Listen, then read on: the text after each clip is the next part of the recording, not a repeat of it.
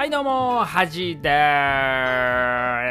す。ということで、10月19日水曜日、今日も元気に配信していきたいと思います。皆さんいかがお過ごしでしょうか？というわけで、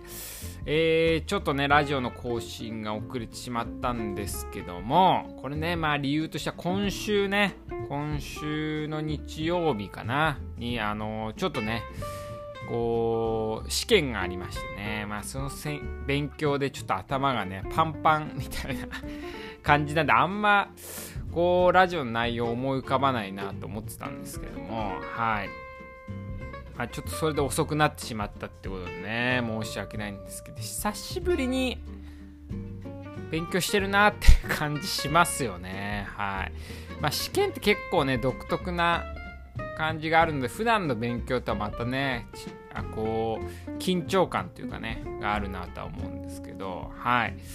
ちょっとね話題は変わるんですけどもあれですねマイナンバーカードに、まあ、健康保険証ねこう義務化みたいなね感じになってますけどこれはねめちゃくちゃ嬉しいニュースというかねあの僕としては全部マイナンバーに紐付けてほしいと思ってますんではい。てか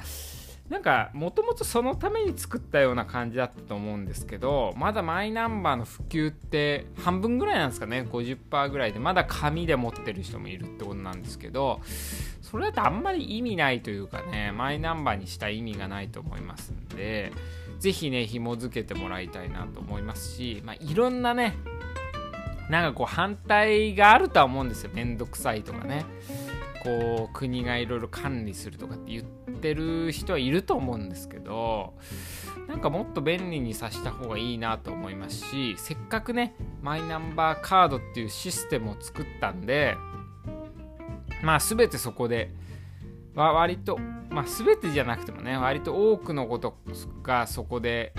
こう完結できるようにしてほしいなとは思いますよね。はい。まあ一歩前進っていう感じじゃないでしょうかね。はい。まあ、あとはですね、気になる、あ、皆さん、こうね、北村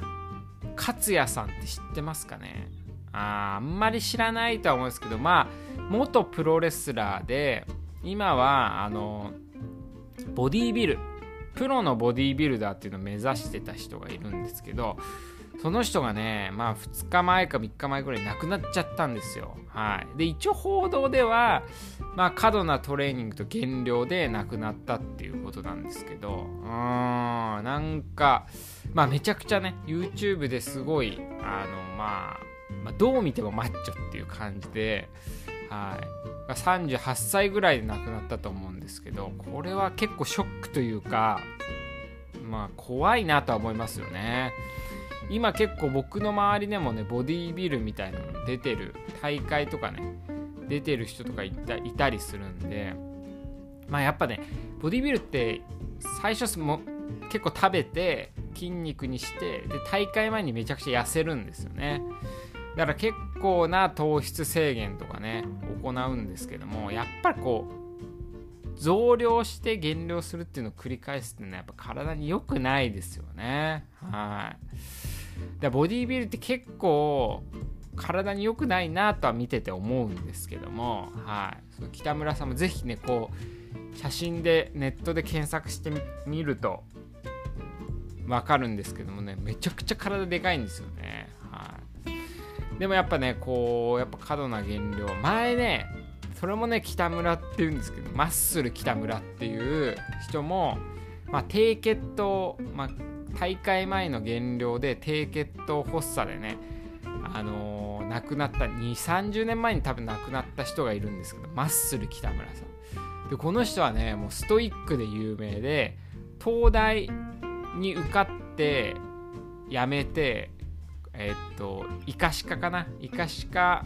の医学部に受かって辞めてみたいなのを繰り返してるんですよね。で結局なんかこうボディービルの世界に行ってその人はね結局低血糖になったんですけど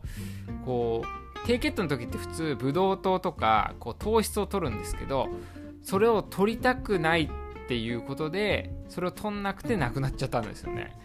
どんだけストイックなんだみたいな感じですけどやっぱボディービルの人ってやっぱこう本能的にこうブドウ糖を取るの嫌がったりね。なんかこう我慢我慢の限界を超えるみたいな感じなんで。だからこう今回のね北村さんもそうですけどもうんまあなんかやりすぎもね良くないなっては思いますよね。はい。だからちょっと残念だな、まあ、まだ30代ですからね。はい、ちょっと残念だなと思ったりするんですけど。はい。というわけでねあのー、今週まではね結構忙しいというかこう追い込みね追い込み週間になってますのでね。はい。まあ、皆さんもね何かこう打ち込めるものがあったらぜひやっていただきたいなと思います。というわけで、まあ、寒い日が続いてますので皆さん体調には気をつけてください。ではいってらっしゃい。